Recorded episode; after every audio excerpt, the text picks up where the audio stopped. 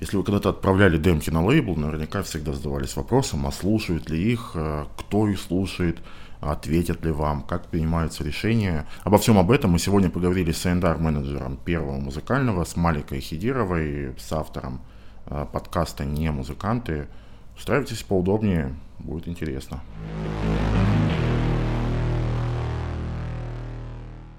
Малика, спасибо, что пришла. Спасибо, что позвали.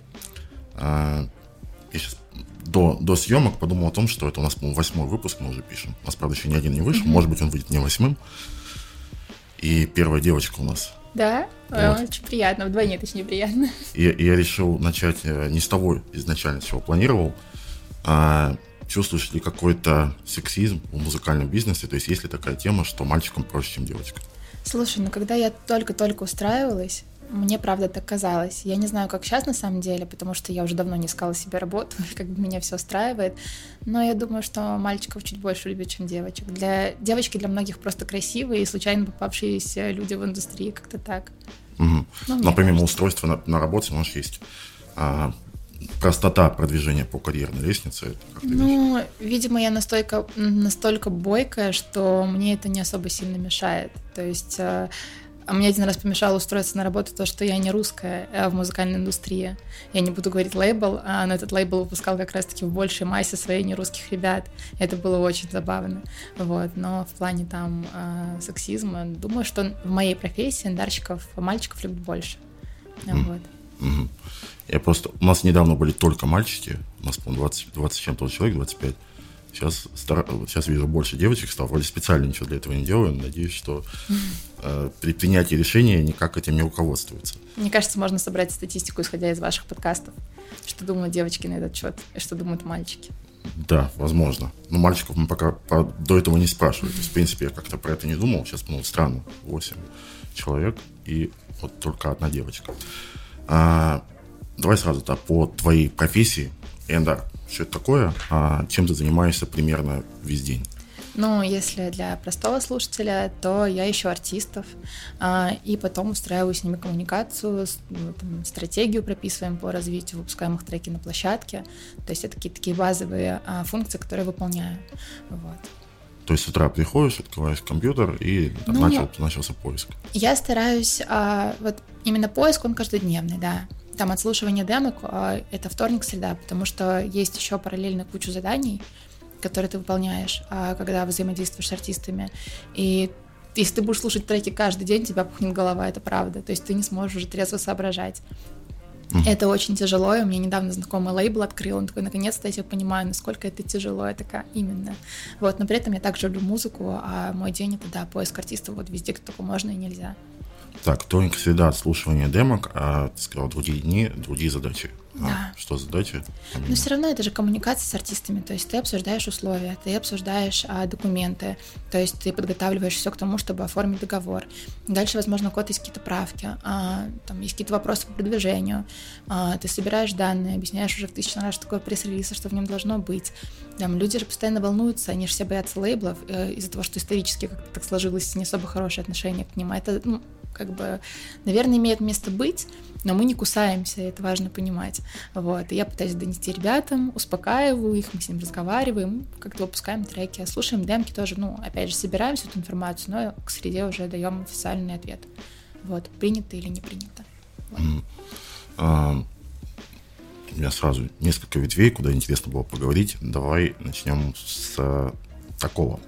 А, если последнее время там проще, сложнее. Вот ты говоришь, музыканты переживают, э, нервничают по поводу лейблов. А, ну вот в этом году были новости, которые, понятно, внимание гораздо больше на себя оттянули. Но я помню года, когда было много скандалов всяких там. Да, да, да. Ну, не помню, в общем, э, все, все знают эти истории. А, я так понимаю, что, наверное, это мешает, да? То есть, если такое, что тяжелее стало общаться э, с музыкантами, то есть они как-то с большим недоверием, больше напрягаются или какой-то тенденции нет такой? Слушай, да это же всегда было, даже до тех самых ситуаций, которые всем известны. Вот. Просто а, важно понимать, что есть большое количество артистов, которые приходят со своими какими-то ожиданиями, и ты им вроде бы в лоб говоришь, что будет примерно так и так, не нужно думать, что с первого трека взлетишь. И они это из-за собственных амбиций не слышат, обижаются там, либо что-то еще, потому что для многих музыка это все-таки творчество, и они не понимают, что есть музыкальная индустрия, в которой музыка это работа, вот, и нужно совмещать приятное с полезным.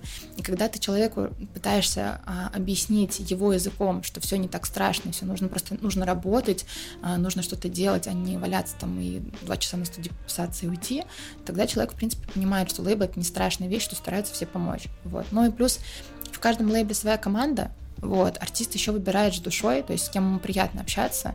Если он понимает, что на него здесь, извиняюсь за выражение, забывают, то а, как бы он туда не пойдет. Если он видит, что где-то в лейбле отдача больше, что в него верит, он пойдет туда. Вот. Поэтому лейбл это не страшно, важно найти свою команду правильно. Угу. Вот. Ну и изучить их историю работы вообще для начала. То есть в целом сталкиваетесь да, с ситуацией ожидания большого конечно, артистов? Конечно, Да, почему у меня не все плейлисты мира сразу? Мы такие, ну так не бывает. Вот. Есть как бы у тебя хорошее количество плейлистов для тебя, вообще э, супер, в общем, сами рады очень. Мне хотелось бы все, я хочу быть сегодня в топ-чарте. Мне недавно голосовые сообщения прислали. Хей, вот моя демка в 12 часов ночи. Смотри, что я хочу, ты, наверное, сразу, ну, типа, захочешь узнать. А, я хочу, чтобы вы выпустили мой трек, он был в первый, в пер, на первый же день а, в чарте, чтобы вы валили в него 500 кусков, и, в принципе, больше ничего. Ну и все плейлисты. У меня реально эта демка есть. Вот, точнее, не демка, это голосовое сообщение. Поэтому коротко об ожиданиях. Друзья, если вы хотите интересную, креативную, захватывающую работу в музыкальной индустрии, или вы артист и хотите разобраться, как все устроено, как все работает, погрузиться глубоко в музыкальную индустрию, и получить руль своей карьеры, приглашаю в школу музыкальных менеджеров UpSound. Это наша главная обучающая программа, она длится один год. И что интересно, первый модуль вы можете пройти бесплатно. Таким образом можете понять, насколько вам подходит эта профессия и этот курс. Программу курса вы сейчас видите на экране, и мы с вами погрузимся во все аспекты работы музыкального менеджера. От вопросов авторского права, психологии работы с артистами до составления стратегии и позиционирования артиста, выбора музыкальной ниши, работы с лейблами, взаимодействия со СМИ и так далее. И мы сильно заморочились и решили сделать продукт, который, с одной стороны, бы сильно отличался от всего, что есть на рынке музыкального образования, а с другой стороны, чтобы это не просто было отличие ради отличия, а это был реально лучший продукт, такой must-have, который должен пройти любой музыкальный менеджер. Во-первых, это сильный упор на практику, я знаю, да, что так говорят многие, но мы пошли дальше, мы разделили каждый урок на часть учебную, учебник – и часть э, тренажера, которая состоит из практических заданий, из интерактивных элементов. Мы заморочились и решили сделать так, чтобы без выполнения интерактивных элементов дальше было пройти невозможно. И это ведет к тому, что вам приходится возвращаться к теоретической части, приходится еще раз ее просматривать, понимать суть. И выполняя практические задания, вы уже гораздо лучше усваиваете материал и погружаетесь в тему. Дальше по ходу курса, помимо интерактивных элементов, будет непосредственно практика, которая будет необходимо сдать куратору. Кураторы – это действующие менеджеры агентства Upsound, они будут просматривать и давать развернутую обратную связь. Еще в ходе курса вас ждут воркшопы, где мы будем делиться на команды и будем выполнять реальные практические задания для реальных артистов. Еще в ходе обучения будет много сессий один на один с вашим наставником, действующим менеджером. Э, агентства, и вы сможете задать интересующие вопросы и получить компетентный ответ действующего менеджера. После обучения вы получите диплом, его вы можете использовать при трудоустройстве или даже пройти стажировку у нас в AppSound и в последующем стать действующим менеджером. И еще из интересных моментов, которые отличают наш продукт от других, э, это отсутствие необходимости оплачивать все сразу. У нас возможно использовать подписочную модель, просто как на любой сервис, привязываете карту и ежемесячно она списывается. Ну и как я сказал выше, первый модуль бесплатный, вы можете пройти его, посмотреть, как все устроено, понять, насколько вам курс подходит, понять, насколько профессия ваша или не ваша и дальше уже принимать решения. А, ну да, кстати, отзывы. Вот сейчас видите на экране отзывы на предыдущие наши курсы. Это уже не первый программу, которую мы делаем. И да, чтобы получить доступ, переходите по ссылке в описании, оставляйте заявку, и данные для входа придут к вам на почту. Удачи и успехов в обучении!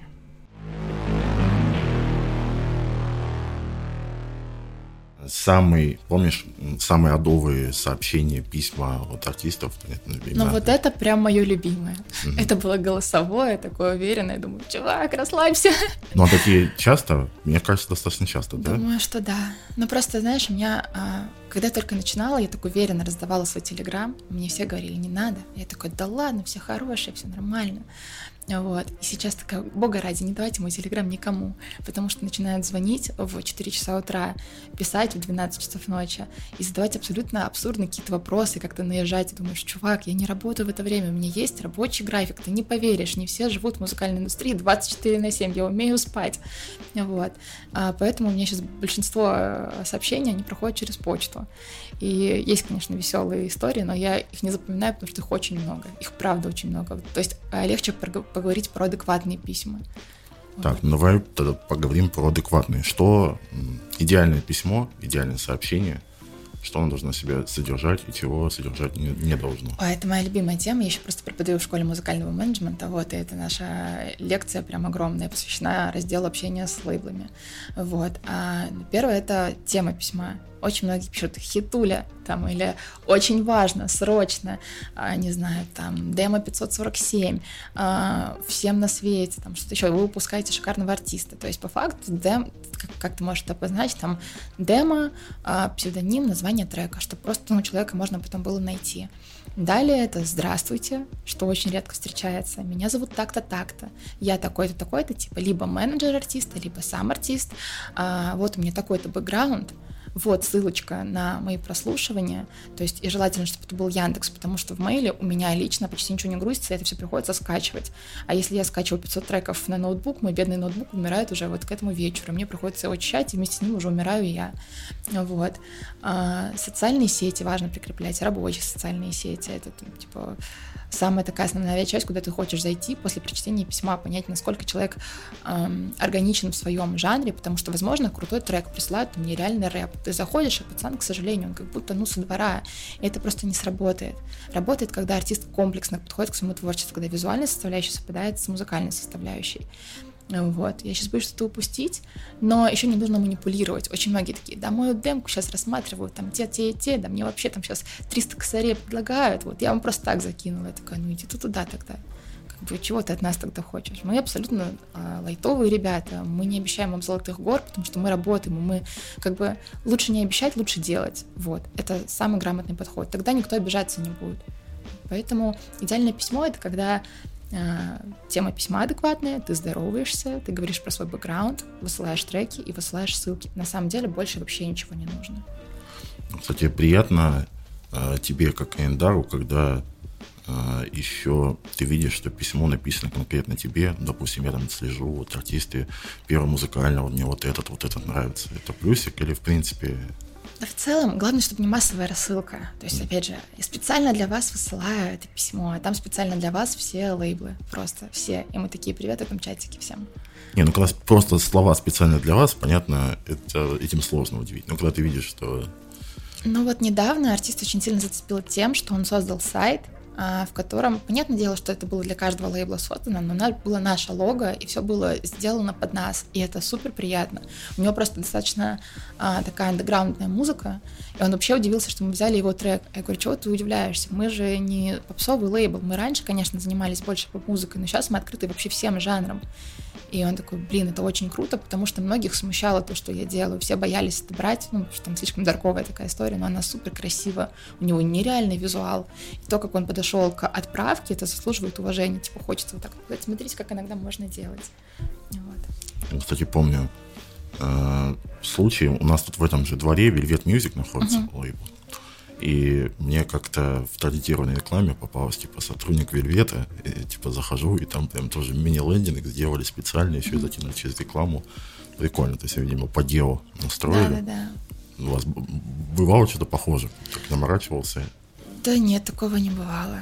Такого не бывало. Но на самом деле-то, а, конечно, можно эффектно войти но главное, чтобы материал хороший был, и чтобы просто понятно было, что человек адекватный, что в работе с ним будет комфортно. Это что же важно? Если мы работаем, нам хочется, чтобы в долгосрочной перспективе у всех была целая голова, а не продырявленная тем, что тебя постоянно в нее долбят. Вот, и неоправданно долбят. А, кстати, еще из таких страшных ситуаций, когда человек лично приходит без приглашения, бывает такое? Такого не бывает, потому что у нас а, 15 этаж, всем привет, но это открытая информация, и там а, нужна карточка для входа. Вот. Mm-hmm. И если у тебя не было приглашения, то вряд ли ты пройдешь. Ну, а на охрану не, не бывает такого, что охрана внизу, вот к вам пришел такой. Ну, такой. у меня такого не было, потому что я же, у нас есть секретарь, Мгм. а, Она вот, с этим и она за, это- за этим следит, Понятно. да. Если что такое есть, конечно, нам говорят. Вот э, недавно документы приехали подписывать, я об этом не знала, и человек просто не зашел. И я, наоборот, написала, что ты не зашел, давай поздороваемся, познакомимся. Он такой, а так можно было? Конечно, можно. Мы же, опять же, принимаем вас в лейбл, и не просто как очередной трек как артистов, нам интересно с вами познакомиться. Вот, ну и как-то бывает такое. Но вот чтобы ломились, прям снизу приезжали неожиданно, нет, такого нет. А если, а, у меня один раз такое было, такая, так, надо предупреждать, у нас есть дела. Мгм. Всё. И люди просто развернулись, потому что у нас, правда, была встреча. Вот, очень долгая. Да, у нас бывают такие ситуации, но обычно это очень страшно всегда. Но это, это, не, это как это необразованность человеческую показывает. Все же люди взрослые, у всех есть дела, у всех есть работа, встречи, какие-то там, не знаю, ну, важные вещи, на которые ты не можешь просто отвлечься даже от них. Вот. И если ты этого не понимаешь, ну, это, наверное, странненько. Вот. Тебе же не 16 лет. У нас есть один человек, который очень хочет на лейбл, и он оставляет уже на месяца три каждый день заявки на всех наших сайтах. Наши бин- бинные менеджеры, они просто, ну, уже, наверное, игнорируют его, вот, но там явно есть какие-то нюансы. Ладно. а, вот хотел о чем поговорить. А, артисты, когда вы начинаете с ними работать, чаще всего это какой-то вы один трек подписываете, смотрите там дальше, или это какой-то на больший срок. Как вообще чаще всего происходит с новым артистом устраивается работа? Ну, Да слушай, когда артист присылает демку, допустим, одну, всегда хочется послушать что-то большее, чтобы понять, насколько ты долгосрочно с ним работаешь. Бывает так, что кроме одной демки у артиста, правда, нет ну, больше материала, который мог бы зацепить. И э, мы принимаем решение, либо мы готовы на это подписаться, потому что все равно это как бы у нас сотрудники делают договор специально по человека. У нас каждый человек за, sorry, за тавтологию а, затрачивает на это свои силы. То есть насколько эта сила, эти силы, они окупятся.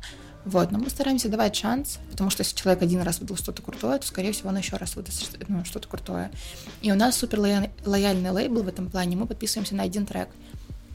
Даже если мы очень долго сотрудничаем, то это всего лишь документ на один трек. Вот, потому что не хочется вешать какие-то обязательства на людей. Это же ну, как раз-таки та самая лейбловая история, которая многих пугала, что ты приходишь, тебя на 7 лет подписывают, все треки ты даешь лейблу, ты с ними ничего не можешь сделать, там авторские, все-все-все. У нас не так. Типа мы стараемся как-то на доверие работать а, и говорить, ну так, окей, мы с тобой отработали три трека, а теперь ты нам отдаешь а, там, все свои 40 треков и будешь с нами 7 лет работать. Нет, мы так не действуем. Нам как бы так не нравится, самим некомфортно. Авансы любите раздавать? Нет. Артисты очень любят их получать. Они очень любят их получать, но это же статистика даже есть открытая, где, условно, 99% того, что авансы не окупаются. Очень многие не умеют ими распоряжаться. Авансы хороши тогда, когда в тебе правда есть нереально крутой потенциал, и вот каждый лейбл это видит, но у тебя просто нет а, возможности его воплотить, то есть нет денег на запись, нет денег на сведение, возможно, там тебе нужна аранжировка, ну, именно собрать полностью уже а, твое музыкальное творчество в материал, который можно пускать на пла- платформы. Вот, тогда это прикольная история. Но на самом-то деле очень часто можно выехать за счет знакомств. То есть у меня была история, когда там у моего артиста вообще не было денег, а мы огромный путь уже проделали, и все, у него там рекламы больше нет, ничего нет. И нам помогли с треком. Мы вообще не ожидали, что нам помогут. То есть мы как-то выложила в сторис, кто может нам помочь аранжировку сделать, записать и свести, ну это же большие деньги по факту, тысяч, не знаю, 70 минимум, вот, если, ну, говорить про качество. А, и человек отозвался, человек с хорошим бэкграундом, вообще с невероятным бэкграундом. Мы сидели потом вот так вот с глазами просто на... э, Мы не верили. Вот. Потом раз помогли, два помогли, три помогли. И люди готовы, если они верят в материал, если они верят в артиста. А когда человек приходит, а, там, ну, дома год поучился записывать музыку, и по факту это все, и просит аванс, для чего? Мне некоторые пишут, нам визуал крутой нужен. Ты не поверишь, но визуал можно делать и без вложений. У меня есть ребята, которые на телефон снимают просто офигенный контент. Я сижу, думаю, как вы это снимаете? Но, то есть, если человек чего-то хочет, он этого добивается, добивается этого без денег. Есть очень много кейсов, когда как раз-таки нишевые ребята без возможности стреляли. И, конечно, понятно, что с деньгами все намного легче. Но давайте мы вспомним историю музыкальной индустрии. Всегда все было тяжело, всегда все музыканты изначально были бедными. Их там находили бедных в баре в каком-то, их приводили, потом причесывали. Поэтому история авансов, она редко имеет место быть, вот, но мы их не расстаем, потому что, опять же, мы вкладываемся в продвижение, мы тестируем, анализируем, смотрим. Смотрим, как человек еще работает. Вот, это тоже очень важно, потому что помимо рекламы человек должен вести социальные сети, отвечать аудитории, делать контент. Если мы просто запустим рекламу с хорошим треком, ну, вы, ну ничего не будет с этим. То есть очень много хороших треков выходит так-то, если посудить. Еще не люблю, когда говорят, это стопроцентный хит. Кто-то из индустрии особенно. Ребят, здесь очень много хороших хитовых треков. Если бы все было так просто, все бы треки были уже в чарте. Вот. Угу. А, все-таки история с авансами, вот, э, ты говоришь, что 99% не окупаются, но большинство major-лейблов, по крайней мере, пока не работали а, охотно и по много их раздавали. Это, на твой взгляд, это пузырь, типа просто раздували или все-таки для них эта история окупалась? Ну, допустим, в России они же пытаются, пытались, а, скажем так, развивать свой бизнес. И у них есть западное финансирование, где у них, условно, Эд Ширен какой-нибудь, Адель, кто-то еще. Это огромные деньги, которые просто ты, просто человек себе в голове даже представить не может. И то, что они выделяют здесь, это копейки. Ну, это же объективно можно понять, потому что они не всем, не каждому выдают аванса. Есть люди, в которых они верят, они там дают, условно, 500 тысяч рублей и с ними работают. А, но они окупаются за счет других артистов уже больших. То есть они не делают супер огромную ставку. Вот, поэтому да, конечно, здорово, что у них есть такая возможность, но это не то, зачем нужно гнаться. Потому что все равно это нужно отрабатывать. И все потом сидят, ну, нам приходят ребята, вот, хорошо, что у вас нет авансов. Реально такое есть. Это, может быть, звучит для многих странно, но правда, типа, вот нам э, насиловали мозг за то, что вот у нас отчетов там нет, что-то еще нет, что-то еще нет, мы хотим творчества. Вот, и мы такие, ну, welcome, как бы, мы не будем вас насиловать. Вот. Угу. А, возвращаясь к вопросу для, по новым ребятам, про релиз, понятно, а, есть ли какие-то стандартные условия? Вот я новый артист, допустим, вам понравилась моя песня, а, это, не знаю, 30 на 70, вот многие работают, 50 на 50. А, по поводу продвижения, вот сказала, что что-то вкладываете, есть какая-то, а, не знаю, средняя сумма на тесты, которую uh-huh. вкладываете плюс-минус, такой среднестатистический по рынку. Слушай, я не уверена, что будет совсем корректно называть здесь проценты, даже стандартные, потому что все зависит от случая. То есть иногда мы, правда, можем подвинуться, но у нас э, все так же, как и у многих. Честно, по условиям лейбла почти не отличаются, но это же факт. Плюс-минус все предлагают одно и то же.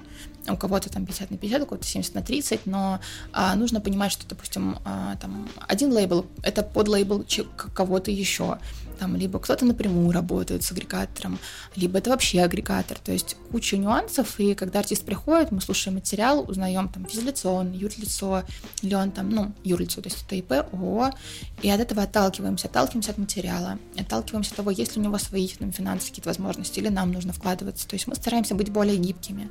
Поэтому я не думаю, что здесь будет корректно это называть, потому что все равно, ну, большая масса людей посмотрят такие, так, у них примерно так мы высылаем, а мы, может быть, более удобные, допустим. И тут по камере, по микрофону ты не объяснишь. Поэтому это все либо там голосовыми, либо созвонами, либо встречами, либо текстовыми сообщениями выясняется. Понял.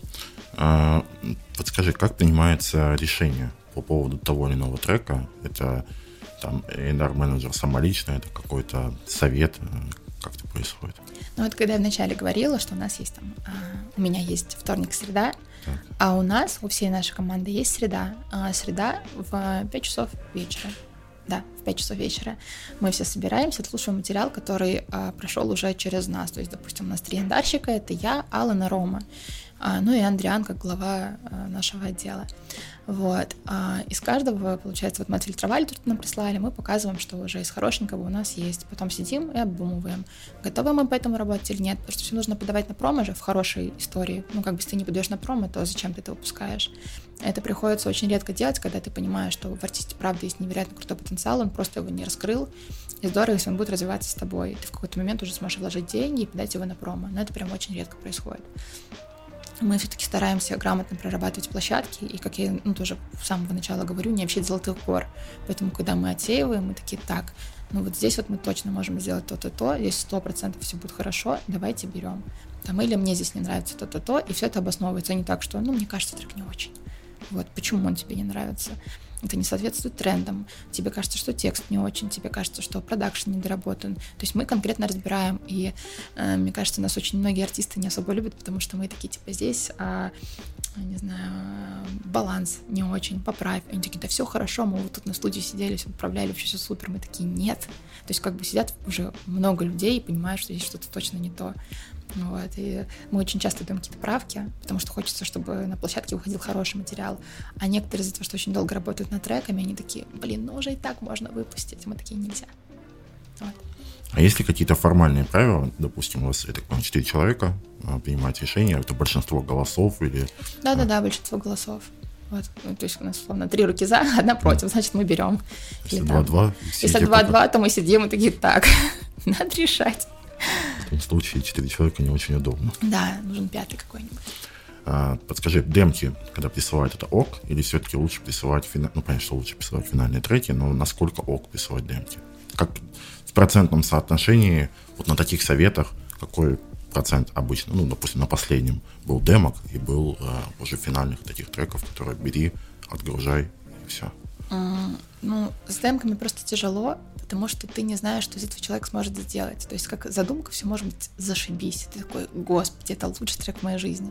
А потом человек приходит на запись, ну, там, делает с кем-то еще аранжировку и ты слушаешь итоговый вариант, а это совсем не то, что могло бы быть из этого трека. Потому что, ну, как бы, возможно, средств не, ходи, не хватило, возможно, не так услышали. И у тебя просто такое небольшое отчаяние, такой, ну, ну, ну что с этим делать? Вот, поэтому мы, конечно же, стараемся принимать а, решения, исходя из финалок. Если нам присылают демки, мы видим в них потенциал, то мы пишем артисту, типа, присылай, когда будет готово. Типа, прикольно звучит, но нужно, ну, послушать итоговый вариант, все. Если итоговый не понравится, то, к сожалению, ну, то есть на, на этом совете обычно это все-таки финал трека. Но мы, прис... мы иногда даем послушать демки, но это просто очень маленькое соотношение, условно там 5% из 100, когда мы показываем демки, потому что редко даже в формате демок бывает хороший материал. Вот. То есть э, огромное количество писем и не так много того, за что можно было бы зацепиться. Многие же думают, что мы не слушаем почту, и не только мы, а лейблы. Мы ее слушаем, я ее слушаю. Вот, я тот человек, который сидит на нашем лейбле, слушает почту, все вот то, что присылают. Много присылают? Дофига. У меня пухнут уши. Но я люблю свою работу, я люблю вот эти вот опухшие уши, потому что среди тысяч писем я нахожу одно, и потом такая, господи, все было не зря. А, хватает только почты?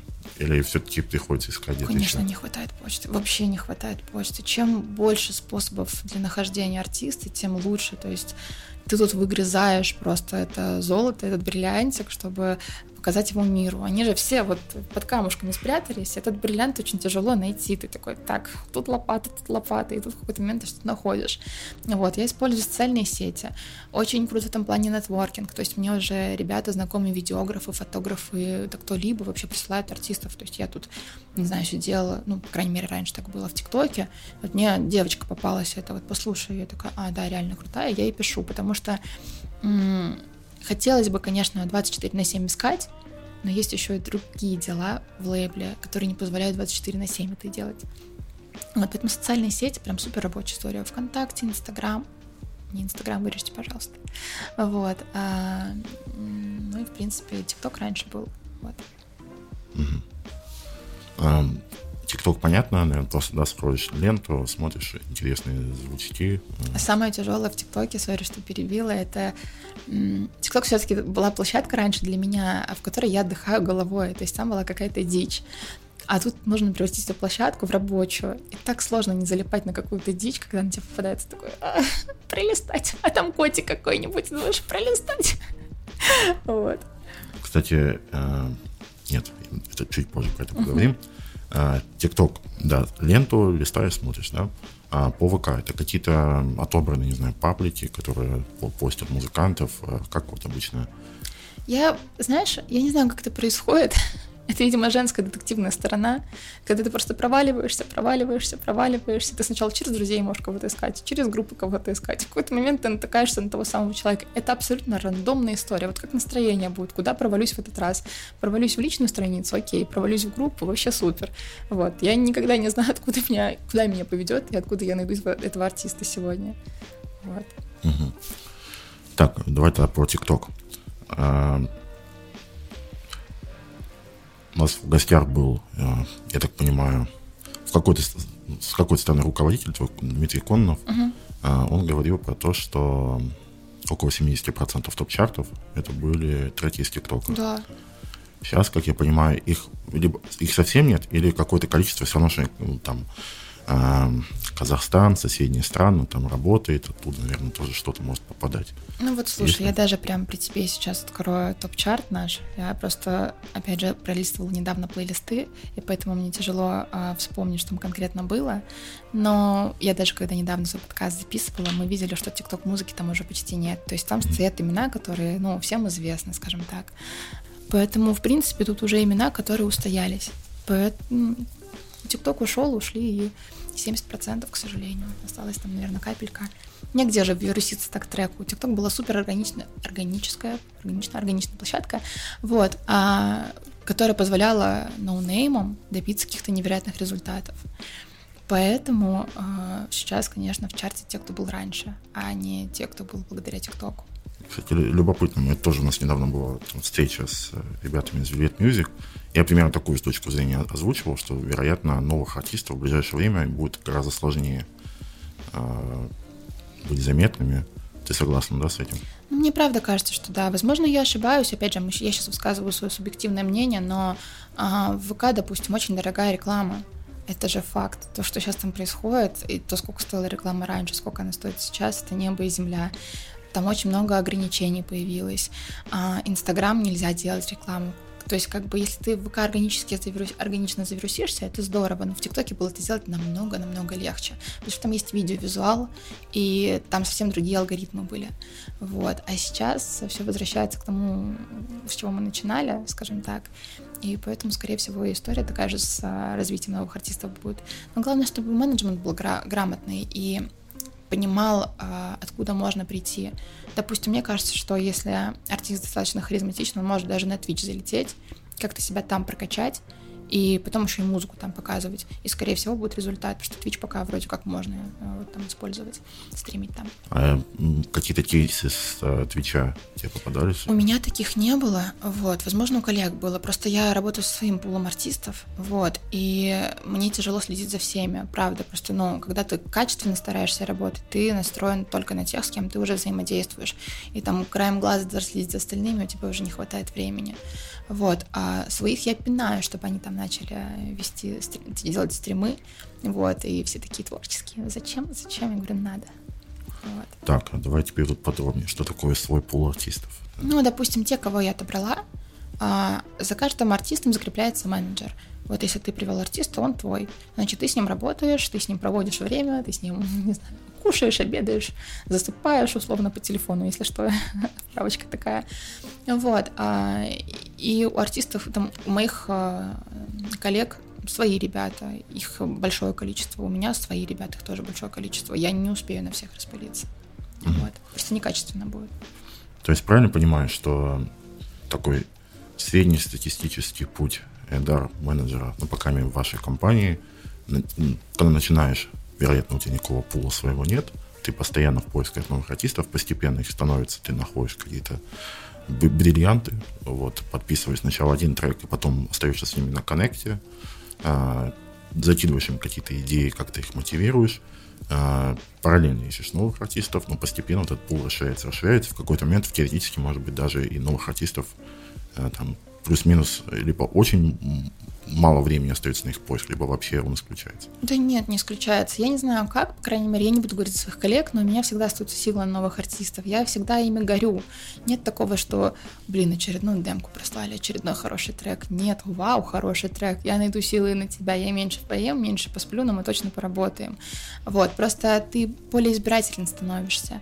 А, когда у тебя есть свои хорошие, а, ты ищешь таких же хороших.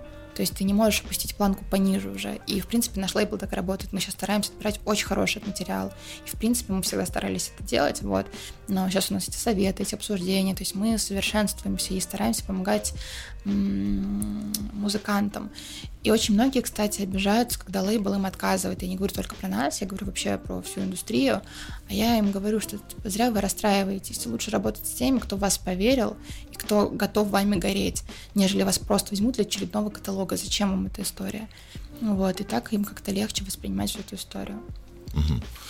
А скажи, а где а, начинается и заканчивается, где начинается более-менее понятно, заканчивается твоя зона ответственности. То есть а, ты там изначально находишь, да, артиста, а, договор, я так понимаю, ты как тоже участвуешь, либо полностью сама, сейчас тоже прокомментируешь. А, и вот дальнейшее ведение, ну, в общем, где заканчивается твоя, твоя работа, начинается работа каких-то людей, специалистов, там, скажем, в продвижении. Ты как-то там, не знаю, следишь, контролишь, как ты переживаешь за эту часть, или ты отдала, там, не знаю, у вас есть какой-нибудь project менеджер и вот он дальше занимается, а я вот занимаюсь поиском новых. А, про, продвиж... про продвижение сразу скажу, слежу контролю, переживаю. Mm-hmm. Вот. Отслеживаю, каждый день захожу в ВК студию, либо там в другую платформу, на которой можно стримы отследить. И такая, так, у нас здесь хороший рост, так, у нас здесь просело, почему? Вот, и наш таргетолог, мне кажется, скоро посидеет, но он очень хороший парень, правда, он а, ночами не спит, он все это делает, мы анализируем, у нас есть результаты. Как бы, в принципе, сейчас, опять же, повторюсь, таргет — это сложная вещь. Слишком много артистов, слишком много но, а, фильтров и всего остального, плюс дорогая реклама. А, но мы делаем это все в лучшем виде, по крайней мере, стараемся. Опять же, все стараются. Нет такого лейба, который не будет стараться делать рекламу. Выкладывайте свои деньги. Конечно, вы будете стараться. Вы все хотите видеть результат. Могу поговорить, что мы такие единственные неповторимые, а все там ну, не довкладывают. Вот. А, но я не знаю, где заканчивается моя зона ответственности. Я пока это не поняла. Потому что если нужно где-то как-то помочь, даже с какой-то рассылкой, вдруг я это сделаю. Потому что мне важно, чтобы эти ребята выросли. И тут такого нет, что вот это главная, наверное, моя проблема, не знаю, опять же, про коллег, то, что я слишком близко воспринимаю работу к сердцу. Мне недавно мой э, руководитель скинул, что работа не стоит переживаний, какой-то мамасик такой был. Я такая, ну, я все прекрасно понимаю, но я иначе не могу. Вот, и я поэтому постоянно нервничаю, постоянно хожу, трясусь как чихуахуа, потому что очень много всех, и я как мать. Вот, это такое клеймо на мне музыкальная, музыкальная мать. Угу. Вот. Так, тогда спрошу по-другому. В компании Первая музыкальная с кем еще сталкивается артист помимо тебя? Ну, То вот, есть с кем а... приходится вза- взаимодействовать? Да, таргетолог на самом деле. Иногда с нами связывается пиар-отдел, он тоже через меня проходит. То есть это не так, что они напрямую пишут артисту, закидывают какую-то информацию, я передаю ребятам, они там подготавливают что-то, и мы высылаем обратно. Вот, есть отдел э, регистрации, как раз-таки я подготавливаю все необходимые данные для оформления, и отправляют это девочкам. Девочки это оформляют, высылают договор, они там его читают, если все окей, подписывают, и мы начинаем там уже отгрузку. То есть по факту мы с нашими, ну, типа, я и мои коллеги, мы все это координируем. Все равно все проходит через нас. Вот. Для удобства, конечно, созданы группы какие-то, но в группе, как правило, я, допустим, как ведущий менеджер, а мой руководитель и таргетолог, что больше там особо никто не нужен. Вот, если мы будем добавлять всех подряд, то, к сожалению, всех будет тюкать, ну, тыркать, а там, допустим, digital отделу нужно какое-то спокойствие, они там занимаются этой монотонной работой, чтобы не допустить, не дай бог, какую-то ошибку при выгрузке. Вот, ну, плюс там подача на промо, то есть людям нужно прям в тишине побыть, скажем так. А, вот, а мы все таки координируем, контролируем и просто стараемся связать все отделы, вот, всю работу. Mm. Так что, а нас... все эти истории с питчингом, сбор информации для питчинга, это дело digital отдела или ты ну вот а мы собираем всю информацию, пресс-релизы, фотографии, все-все-все, рекомендуем, как лучше все это оформить, представить себя редакторам и площадкам. Вот, и когда у нас уже есть этот готовый документ, ну, точнее, все данные на руках, мы это отправляем в digital отдел, они уже с этим работают. Вот, но видишь, то есть как бы все сборы данных все равно через нас, вся консультация все равно через нас проходит. Они напрямую не общаются с ребятами. Mm-hmm. Вот иногда есть встречи, когда мы там ну, можем наших артистов позвать, да. Но это не рабочая встреча, такой chillout больше. Mm-hmm. Ты много сегодня говорил про то, как ты переживаешь за, за артистов. Да.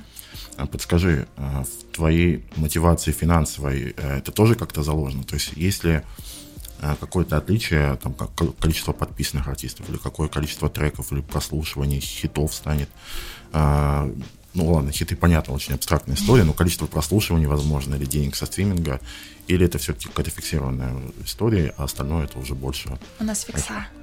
У нас фикса, и а, тоже недавно разговаривала с Фарго на эту тему, а, что вот если ты работаешь, как мне кажется, то денежная мотивация это, конечно, круто, но если тебя интересуют только деньги, то вряд ли что-то хорошее выйдет. Я когда изначально в индустрию пришла, я три месяца бесплатно работала.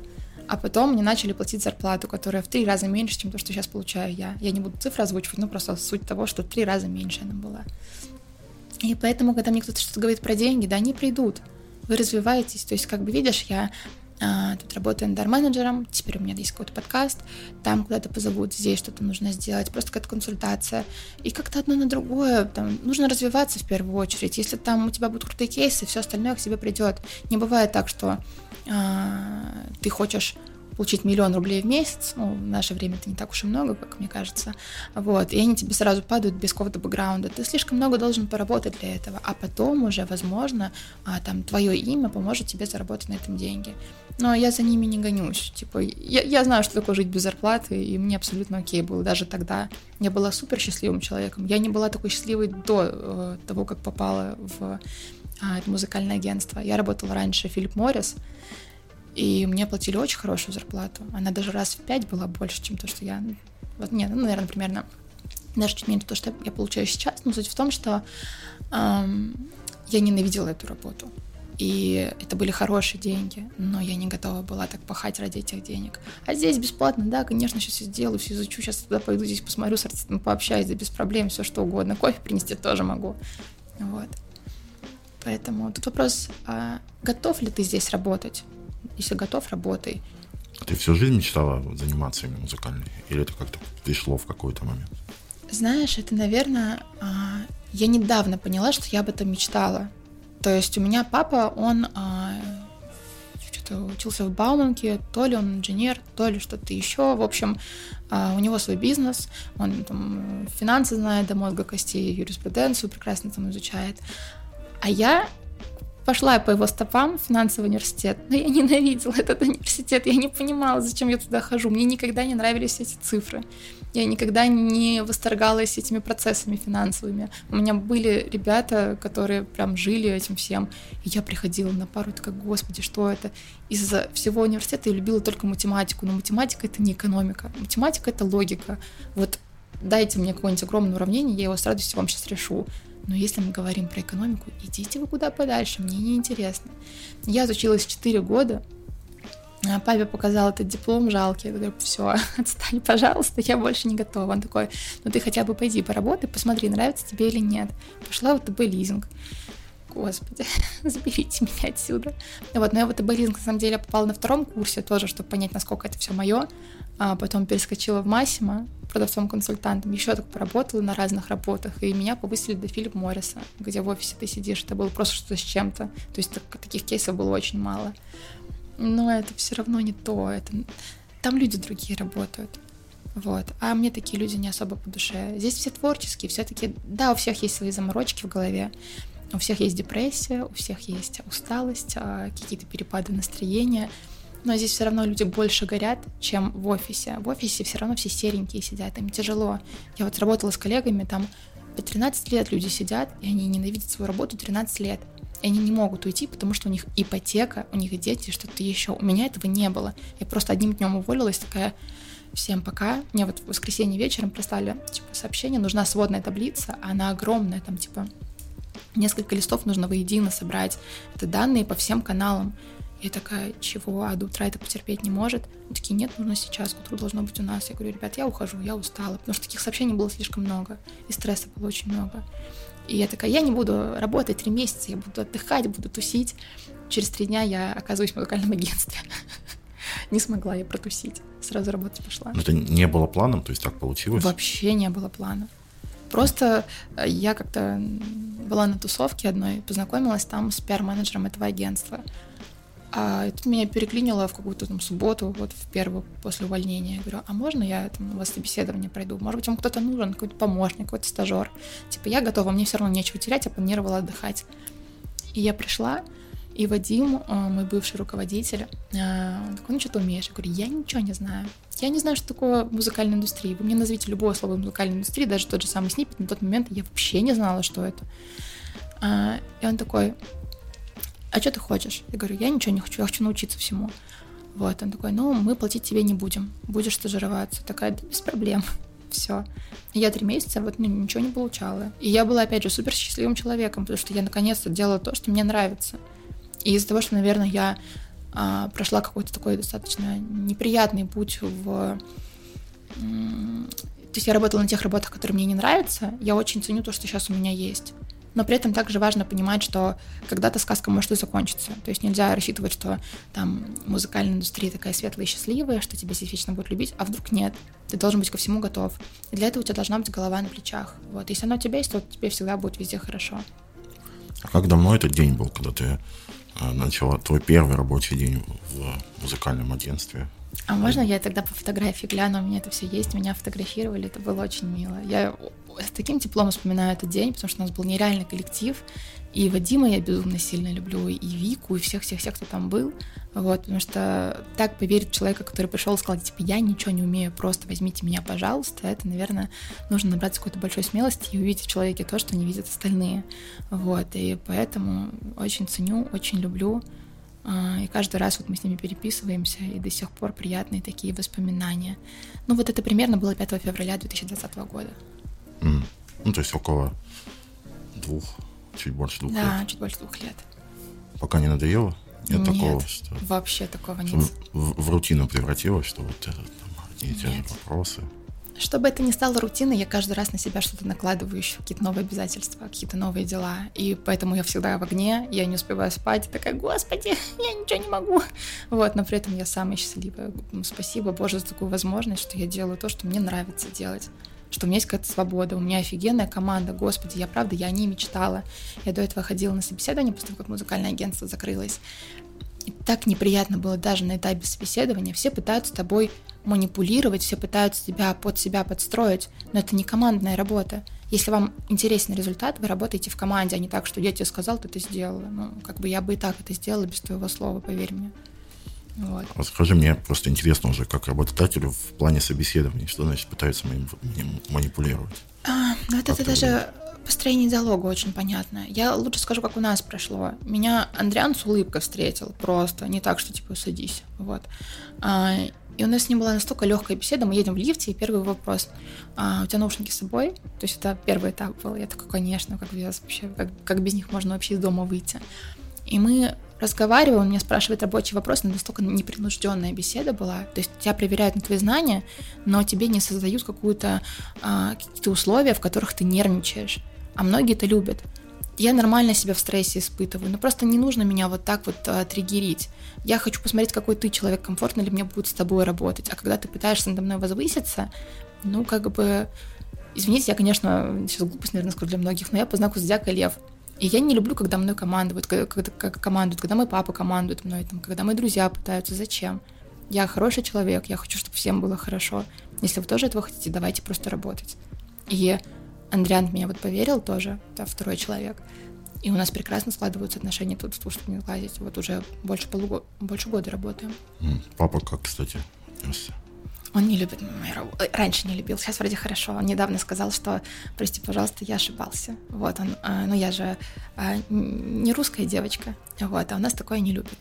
Вот, не любит, когда девочка пытается быть не домохозяйкой, а не финансистом и не юристом. Вот, и у меня брат немного в этой сфере задействован. Я в детстве на него смотрела вот так вот, типа, ой, тоже хочу. А, но мне все говорили нет-нет. Я, опять же, возвращаясь, там, недавно поняла, что я бы это мечтала. Я на брата смотрела, такая, господи, я хотела бы там работать, но мне казалось, что это несбыточная мечта. И папа мне говорил, что вот эта индустрия, она развратная, что вот там все то, то, то, ты куда ты лезешь. А на самом-то деле любая индустрия, даже финансовая, она супер развратная. Там еще больше людей сумасшедших, просто они это скрывают. А здесь все это как бы в открытую. Да, я крейзи, ну как бы привет. И ты сразу можешь отсеять человечка, если тебе он ну, не по душе, допустим, если ты с ним не, не на одной какой-то волне. Вот.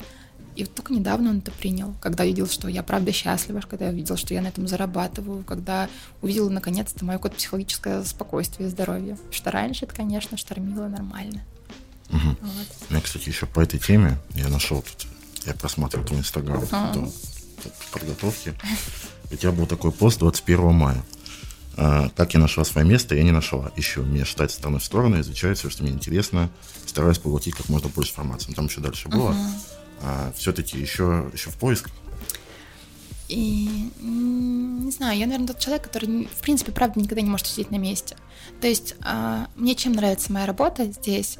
Тем, что у меня очень много свободы в плане, я могу заняться тем, могу заняться этим, я могу там все что угодно сделать, какую-то стратегию придумать, какой-то пиар-ход придумать, да все что угодно, все, что в голове есть, оно имеет место реализоваться. Но опять же, повторюсь, параллельно я веду свои дела, это никак не мешает моей работе. И это же офигенно. То есть, когда тебя никак не ущемляют. Поэтому я всегда такая была и буду. Я всегда буду метаться, но при этом у меня есть якорь, который вот в каком-то одном месте остановился. Просто вот якорь стоит, а веревочка вот так вот болтается. Угу. Хорошая метафора. А, вот хотел о чем поговорить. А, качество. А, ты уже два года проработала, уже понимаешь, что хорошо бы иметь, а, какие качества, а, будучи HR-менеджером, на твой взгляд, что это? Наслушанность. А, наслушанность. А... а у тебя она была, когда ты начала работать? Когда я начинала в музыкальном агентстве работать, я очень хорошо знала западную индустрию, но не особо хорошо знала нашу. И как раз-таки во время стажировки я поглощала все, все, что только можно было и нельзя. У меня единственная большая проблема, вот которая меня мучает, которой я стесняюсь, и которую я прям ненавижу в себе, я не помню название. Не помню название, не помню псевдонимы. То есть я могу пропеть трек, но мне скажут исполнитель, я такая, кто это? А это может быть великий какой-нибудь человек. А я просто ну, не запоминаю, потому что я работала в продажах, и у нас правило, ты 5 секунд помнишь имя, а дальше тебе все равно. Все, как бы очень приятно, Анатолий, и через 3 секунды ты кто такой? Вот, примерно здесь та же самая история. Я пытаюсь как-то себя сейчас переучить, стараюсь записывать имена, там, э, как-то структурировать в своей голове, но пока не получается. И вот я до этого много слышала и много слушала, но не так сильно углублялась в нашу индустрию российскую. Когда начала, у меня выхода не осталось. Ты либо хочешь здесь работать, либо ты уходишь. Если ты хочешь работать, ты должен изучать все правила игры, которые здесь есть, и всю музыку поглощать. То, что тебе нравится, то, что тебе не нравится. Пытаться исключить субъективизм, понять, что нравится народу, а не тебе. Это же супер важно понимать, что сейчас, допустим, людям нравится это, а сейчас то, тот же самый гиперпоп. Многие же его могут не понять, но это сейчас в тренде. И ты должен понимать, что в этом гиперпопе хорошо, а что в этом гиперпопе плохо. И если ты выпустишь какое-то но, то как бы тебе за это прилетит. Поэтому нужно все уметь отбирать, нужно все слушать. И вот каждый вторник, каждую пятницу я слушала плейлисты, чтобы ну, быть в тренде, условно, понимать, что нравится людям. Mm-hmm. А, и терпение очень нужно много. И умение общаться с людьми. Вот ты должен быть почти психологом, чтобы найти подход. Ты же предлагаешь услугу по, по факту. А, и неправильная позиция с того, что лейбл кого-то выбирает. На самом деле артист выбирает, работать ему с лейблом или нет. Лейбл приходит за музыкой, а дальше артист либо хочет ее отдавать, либо не хочет. И если он уйдет, ну, значит, как бы лейбл ничего не получил. И вот поэтому такая позиция сверху тоже никогда ее не любила. Все плюс-минус на равных. Кстати, бэкграунд менеджер по продажам помогает? Да, Конечно, это такой бэкграунд, который не пропьешь. Не вот правда, это то, что, мне кажется, иногда нужно каждому пережить. Настолько ты понимаешь и узнаешь людей, какими странными они могут быть, что они могут вытворять, и ты такой, йоу. Я же еще, ну, типа, я пришла в продажу, мне было 18 лет. Я святой человек была. Господи, я ничего плохого, по-моему, в жизни не знала. А пришла в продажу, и мне открылся новый мир извращения. Как-то так. Поэтому, да, тебя могут грязью полить, ты должен стоять улыбаться, ты не должен показывать свою негативную эмоцию. И когда у тебя здесь происходят какие-то сбои условные, любые, это же работа, ты должен супер спокойно к этому относиться. Вот, то есть в какой-то неприятной ситуации, в нервной, у тебя должна быть сухая голова. Вот, ты должен прям так, вот здесь делаем то, здесь делаем это, не беспокоимся. А потом уже можешь понервничать, если хочешь. Вот, но в процессе нет. А наслушанность вот за, за два года э, реально, да, успеть наработать. Конечно. Ну, это вот вопрос, как ты слушаешь музыку? Ты ее слушаешь только на работе, тогда нет. Я же с музыкой, с музыкой живу. Я купаюсь, я слушаю музыку. Я готовлю, я слушаю музыку. Я убираюсь, я слушаю музыку. Там, я иду куда-то, я слушаю музыку. Занимаюсь в слушаю музыку. У меня нет периодов, когда я не слушаю музыку. Ну, там вопрос, если, конечно, там какая-то усталость уже невероятная. У меня бывает неделя без музыки, но я потом все равно это все нарабатываю потому что, ну, правда, иногда сильно уши опухают. Вот. А есть какой-то целен... системный процесс, да, то есть, э, там, ты сказал, вторник, пятница, угу. именно плейлисты открываешь, там топ-чарт да. начинаешь слушать. Ну, не топ-чарт, а просто вот новые имена, просто новинки, там русский поп-рок, что-то еще сегодня в плеере, ты, допустим, если мы говорим про ВК, Вот. А все остальное, ну, как бы Яндекс пролистываю, но Яндекс по пятницам, потому что он по вторникам очень редко обновляется. Просто в ВК видно, какой плейлист когда обновился, это удобно. А в Яндексе такого нет, ты просто сразу бежишь в пятницу. Угу. Вот. А, при отборе, кстати, артистов, а, вообще, в принципе, в первое музыкальное издательство, первое музыкальное, да, уже без издательства, да. а, ориентация все-таки на топ-чарты в основном, или это может быть какой-то нишевый артист, интересный, и по жанру mm. есть какое-то ограничение? Да мы берем все. Нет такого, что нам интересен только топ-чарт, он всем интересен. Но давайте как бы работать с музыкой. То есть если музыка даже нишевая, она хорошая, если мы знаем, что с ней сделать, мы ее возьмем. Потому что может быть, правда, офигенный трек, условно, но мы там не совсем понимаем, как его раскрутить. И мы, ну, говорим, типа, чувак, ты, конечно, ну, крутой, но лучше тебе пойти вот к тем, потому что они знают, что с тобой сделать, все. Ну, у нас есть такие случаи. Поэтому даже нишевых мы спокойно берем. Главное, чтобы материал был хороший. И нишевым-то очень важно, у них может быть крутой трек, но им концептуально важно соответствовать этому треку. То есть, если ты инди-артист, но при этом за тобой ничего нет в плане идейности, визуала, то кому ты нужен? Там же как раз-таки суть в том, что ты такой необычный, экстравагантный, тебя нужно раскусить. Ты человек-загадка. Вот. А если ты просто какой-то Васечка, ну, вряд ли просто Васечка чего-то такое сможет сделать. Как Чехов, как Чехов говорил, никто не любит просто обычного человека. Вот всем что-то интересное нужно. Это важно держать в голове. А при, при выборе артиста, помимо песни, много говорил про визуальный. Вообще, на, что, на что в первую очередь э, внимание обращаешь? Ну, в первую очередь, опять же, это неудивительный трек. Ну, вторую очередь, конечно, визуал. Потому что, ну, а как? Мы же все любим глазами. Допустим, Америка это полностью маркетинговая страна. А у нас в этом плане просадка, у нас рекламный баннер это кошмар какой-то лютый. А ты, ты должен быть тем продуктом, я, конечно, сильно извиняюсь, что я говорю, что артист это продукт, но по факту, если мы играем в бизнес, то это так. Ты должен уметь себя продать. И как это бывает, я там, допустим, девочка, прихожу в магазин косметики, мне интересна упаковка, я не куплю хорошее средство в убогой упаковке, мне будет неприятно держать его в руках. То же самое с артистом. А, понятное дело, что все за творчество, но если, ты хотите, если вы хотите зарабатывать на этом творчестве, то вам нужно иногда подстраиваться под рынок. Число вот. подписчиков влияет? Нет, вообще нет, абсолютно пофиг. Вообще. То, то есть, допустим, я какой-нибудь известный блогер, у меня, не знаю, миллион подписчиков uh-huh. где-нибудь запрещенной какой-нибудь соцсети, uh-huh. а, и трек такой проходной. Uh-huh. Нормально сделанный, но такой нет, да? Да слушай, это от ситуации зависит. Опять же, блогеры блогеру рознь, потому что ты заходишь, у кого-то они там накручены, у кого-то вообще не живая аудитория. И так не, нормально живая. Я как блогер, будем считать, что я Такое имеет, такое имеет место быть. Так все сделают. Это опять же интерес к лейблу все равно повышается. И было бы глупо упускать этот шанс. То есть мы по факту даем и а, блогеру а, шанс быть услышанным, и себе шанс быть увиденными дополнительно. Вот. И как бы если трек не позорный, если он правда хорошо сделан, то, конечно, мы его выпустим, даже если у него нет какого-то невероятного коммерческого, какого-то невероятного, невероятного коммерческого потенциала. Вот. Даже если будет один подписчик, как у музыканта, но если мы в ходе разговора поймем, что ты готов работать на то, чтобы аудиторию наращивать, то есть ты не выложишь один пост и пропадешь, а ты начнешь прогревать к релизу. Ты это сделаешь в запрещенной социальной сети, ты это сделаешь в э, ВКонтакте, там, допустим, раньше еще был доступен ТикТок, если его возобновят, то в ТикТоке, тогда давай поработаем, конечно. Но важно, чтобы ты это делал. Потому что если мы вложимся в тебя сейчас, и ты этого не сделаешь, то это не окупится. Зачем это все тогда? Игра не стоит свеч.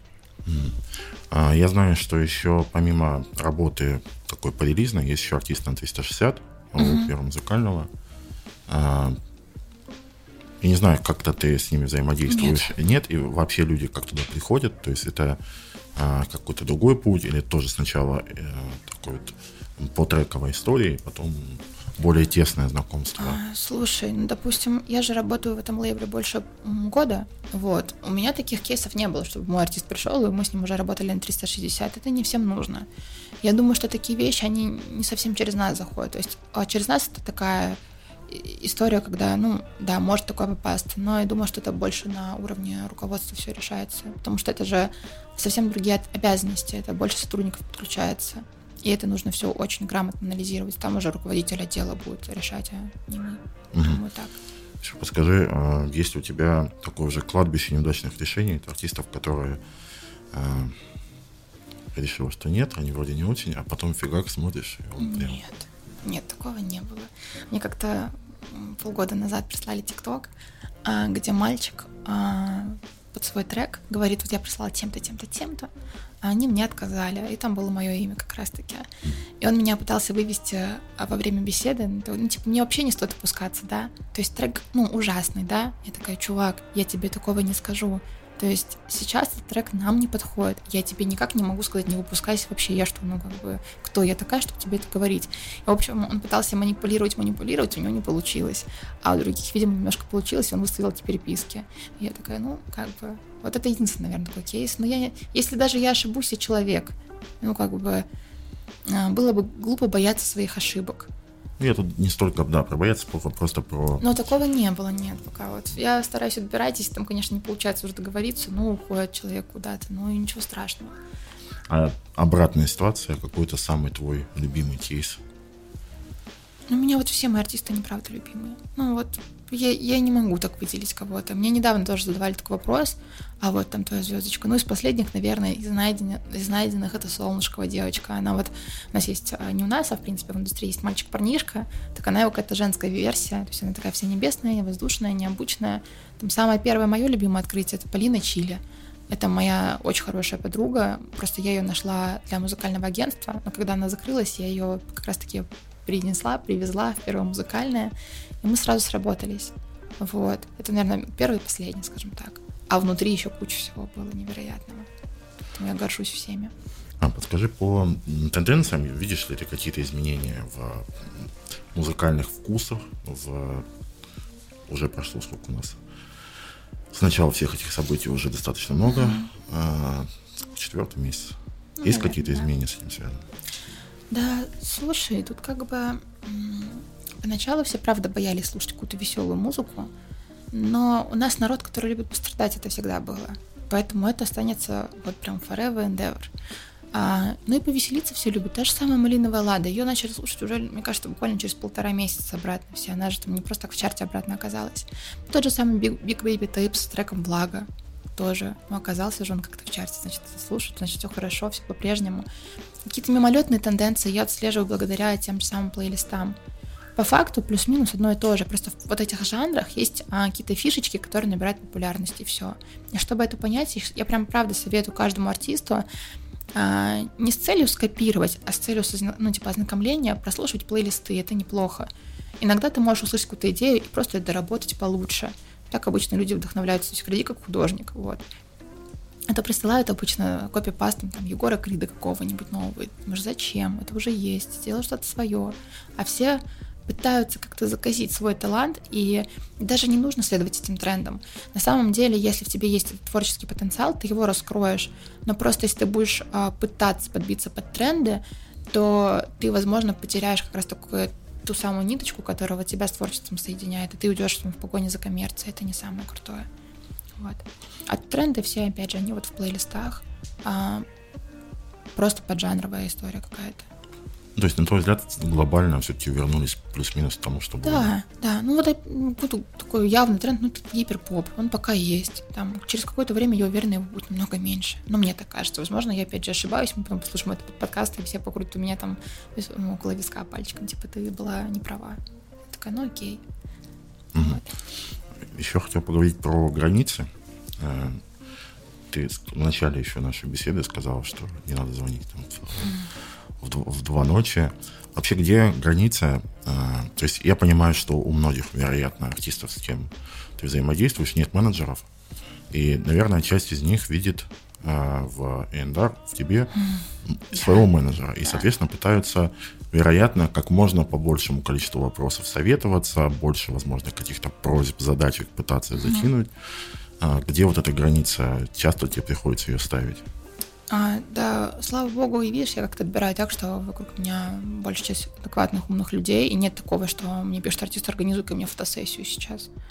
То ну, есть... с фотосессии, да, более-менее да. понятно. А вот, не знаю, там, график релизов, допустим, вот у меня есть релизы. Вот а это нормальная история. Это, наоборот, круто, когда человек так подходит к своей работе. То есть мы сразу ну, как-то план наметим, мы поймем, послушаем демки, А, поймем, что зачем лучше выпускать, потому что есть, допустим, более сильные треки, есть проходные треки, это никто не скрывает. И нужно все сделать так, чтобы вот этот самый сильный трек получил больше пуш. А, вот, мы выстраиваем график релизов. У меня, в принципе, вот у всех моих девочек и мальчиков а, в таблице уже поставлена дата до сентября. Вот. Так, другая ситуация. А, я не знаю, что мне поставить на обложку. Я присылаю тебе папку с фотками. Можешь мне подсказать, какую фотку на обложку? В исключительных Ок. случаях. Вот, а, если я понимаю, что артист правда стоит того, чтобы вот сейчас с ним так замучиться, и он правда сделал это хорошо, конечно, я тебе помогу вообще без проблем. Но если это человек, с которым мы выпускаем один трек, и опять же, а, там все остальное пока не очень, ну, я не разорвусь так на всех людей. Я же тоже одна, ну, там, допустим, у своих артистов, и как бы я не хотела помочь, не получится это у меня сделать. Вот, у тебя там должны быть друзья, которые могут тебе посоветовать, если нет менеджера. А, есть люди из индустрии, с которыми, ну, скорее всего, ты дружишь, ты тоже можешь посоветоваться. Если там, допустим, скинут на выбор две обложки, конечно, я уже дам ответ. Но если мне скинут целую папку, там 100 фотографий, ребят, у меня нет времени. Вот. А, но советы не имеют места быть. И когда это говорят, ну, типа, пожалуйста, помоги, я сразу помогаю. Но когда, типа, хей, помоги, ну, типа, вот как приказательный какой-то тон, нет. Почему? Я же ну, стараюсь для тебя, а ты со мной таким образом разговариваешь. Мы же ну, партнеры по факту. Давай друг друга уважать. Вот. И у меня, в принципе, понимающие ребята, как я сказала, мне не звонят в 12 часов ночи никто. Мне обычно пишут там вот с 11 до 8, все знают, что я работаю, с 11 до 8 мне все пишут. Если я после не отвечаю, все адекватно прекрасно понимают, что у меня отдых. Но я могу ответить на суперсрочный вопрос. Но просто то, что для некоторых суперсрочно, по факту не суперсрочно. И я знаю, что если мы ну, типа, на этот вопрос ответить завтра, то у него ничего в жизни не поменяется, у нас индустрия не рухнет, и все будет хорошо. Вот. А часто бывают а, какие-то конфликты с а, артистами из-за нарушения вот этих границ? Ну, типа, Нет. Почему-то мне не этот, вот, мне никто не отвечает. Я вот uh-huh. со вчера сижу, жду, все прям адекватные. Все, я, ну, если такое случается, я как строгая мать сажусь и говорю, так, чувак, смотри, я вот э, работаю, я ради тебя тоже, опять же, стараюсь, но у меня не только ты, к сожалению. То есть у нас есть огромный, огромный пул обязанностей, которые мы должны выполнять. И твои, все твои хотелки, они будут выполнены просто не сию секундно. В этом, в течение этого дня, да, в течение двух дней, да, но они будут сделаны 100% к сроку. Поэтому давай ты возьмешь себя в руки, и мы как бы будем уважать ну, личную жизнь друг друга или рабочее время какое-то. Да, кстати, еще момент, который я сразу пропустил, сейчас про это задумался. Ты упоминал артиста, которому был отказан, но при этом по телефону или в переписке как ты это делал? Да, по переписке это можно сделать. Ну, как бы я же не расстаюсь с человеком, чтобы ему там бояться отправить сообщение. Ну, я к тому, что даже тем, кому отказываете, отвечаете всем или... Нет.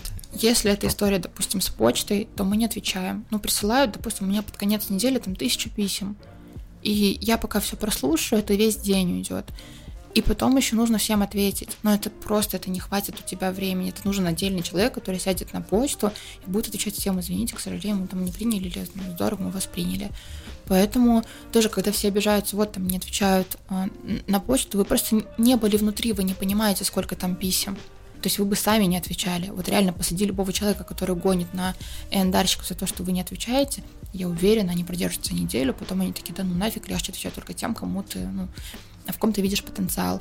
Если мы слышим, что трек нужно доработать, мы отвечаем им, типа, вот тут нам поправить то-то, то-то, то, но тоже по почте. Потом присылают нам готовый вариант, мы его окаем, либо не окаем. Вот. Ну, так что как-то так, наверное. Угу. Ты много говорил сегодня про то, как любишь свою работу. Есть что-то, что ты прям ненавидишь, чтобы вот с удовольствием бы а вот это, этого не делать вот приходится? Механическую часть, эти вот всякие метаданные, я, я вот я А приходится не, не, не диджитово делать? Ну, мы это все сначала оформляем для отправки им, я все равно их заполняю. Вот. И я так не люблю всю эту бюрократию, все эти бумажные работы. Я просто переработала уже там. И если есть вариант там, стратегия, творчество, все дела, я сразу подключаюсь. Но когда мне нужно вот так вот сесть, конечно, я могу, и я это делаю хорошо. Но если можно было бы на кого-то это так аккуратно подвинуть, я бы подвинула. Вот. Понимаю. Ну, мы все такие. Глупо было бы сказать, «А, ой, я с радостью была, там, отгружала бы 24 на 7, ни с кем не общалась. Хотя у меня была такая коллега вот в прошлом музыкальном агентстве, она ненавидела общаться с кем-то, и она только занималась отгрузкой, и было прекрасно. Ну, а для меня это просто такая особенность моей работы. Но я это не ненавижу, вот. А, мы так уже потихоньку идем к завершению. А, я периодически задаю этот вопрос, периодически нет, я думаю, что в этот раз задам. А, даже не вопрос, просьба. Дать а, совет один или несколько артистам, в основном менеджеры, артисты, начинающие. И ну, в основном давай сейчас будем ориентироваться начинающих. Чтобы ты посоветовал со своей позиции любой совет? Не сомневаться в себе, а постараться не приобрести корону, необоснованную или даже обоснованную, потому что все любят простоту, не копировать других, а быть собой и совершенствоваться, не оставаться на одном месте. Даже если ты чего-то добиваешься, нужно каждый раз хотеть большего. Вот у нас проблема наших артистов, даже больших. Вы чего-то достигли, и вам кажется, что все уже хорошо. Но вот давайте мы посмотрим на Запад. Там все работают 24 на 7. Ты всегда в образе, ты не можешь расслабиться, твоя жизнь, ты зарабатываешь огромные деньги. А у нас как-то, ну, чуть больше ленится. Вот. Ну и терпение, потому что это не самая простая индустрия. Иногда тебе нужно 10 лет для того, чтобы раскрутиться. А иногда кому-то требуется для этого, ну, для этого полгода, три месяца или как-то так. Не завидовать тоже важно. Угу. И анализировать. Вот. Почему у кого-то что-то получается, у тебя не получается. Но все равно нужно думать иногда. Ты одну из первых назвал корона. А есть с этим проблем? То есть часто да. у появляется? Очень необоснованно. Ну, ты когда общаешься, даже на первоначальной основе, или ты общаешься с менеджерами больших артистов, ребята, будьте проще. Ну, правда, я как-то созвонилась с ним, он сразу наехал. Я сижу и такая, чувак, что происходит, зачем ты так общаешься?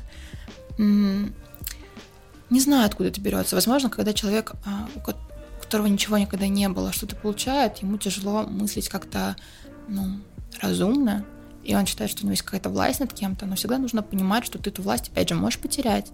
Сегодня ты всем интересен, завтра ты, может быть, не интересен никому. Если ты благодаря своей короне испортишь отношения со всеми и будешь как-то нехорошо относиться к другим людям, то когда тебе станет плохо, тебе вряд ли кто-то поможет. Вот, поэтому без короны будет намного проще в любой ситуации, в плохой и в хорошей. Вот. Бывало, когда артист там попал, выпустили трек, он попал в какие-то несколько плейлистов и уже появилось. Да нет, у нас адекватно, опять же, адекватно. Если что-то такое намечается, даже минимально, это все обсуждается. Я как-то стараюсь находить подход и просто, ну, типа, да, здорово, поздравляем, но надо дальше работать. И вот это вот надо дальше работать всех как-то немножечко так осаждает, потому что, ну, они понимают, что впереди, правда, огромный путь. Вот. А с артистами, кстати, в основном э, переписка или созвон часто практикуется? Такой Переписочка. Психотерапия. Переписочка. Вот, если нужны встречи, они тоже есть, но это не так часто. То есть, как бы мы, конечно, с ними встречаемся, общаемся. Но переписка это самый оптимальный вариант, потому что созвон они занимают очень много времени и не всегда удобны, что артисту, что мне, потому что у всех разные графики, у всех разные дела и состыковаться, правда, сложно. И, в принципе, когда у тебя есть текст, ты всегда можешь к нему вернуться. То есть ты по телефону что-то обсудил, но тебе это нужно где-то записать. А так у тебя все записано уже в телефоне, ты просто закрепил это сообщение условно, и как бы ну, к нему возвращаешься, как я и сказала. Маленько, спасибо большое за интересную беседу, за то, что уделила время. Спасибо, что Всего тебе хорошего в твоей работе. И вам.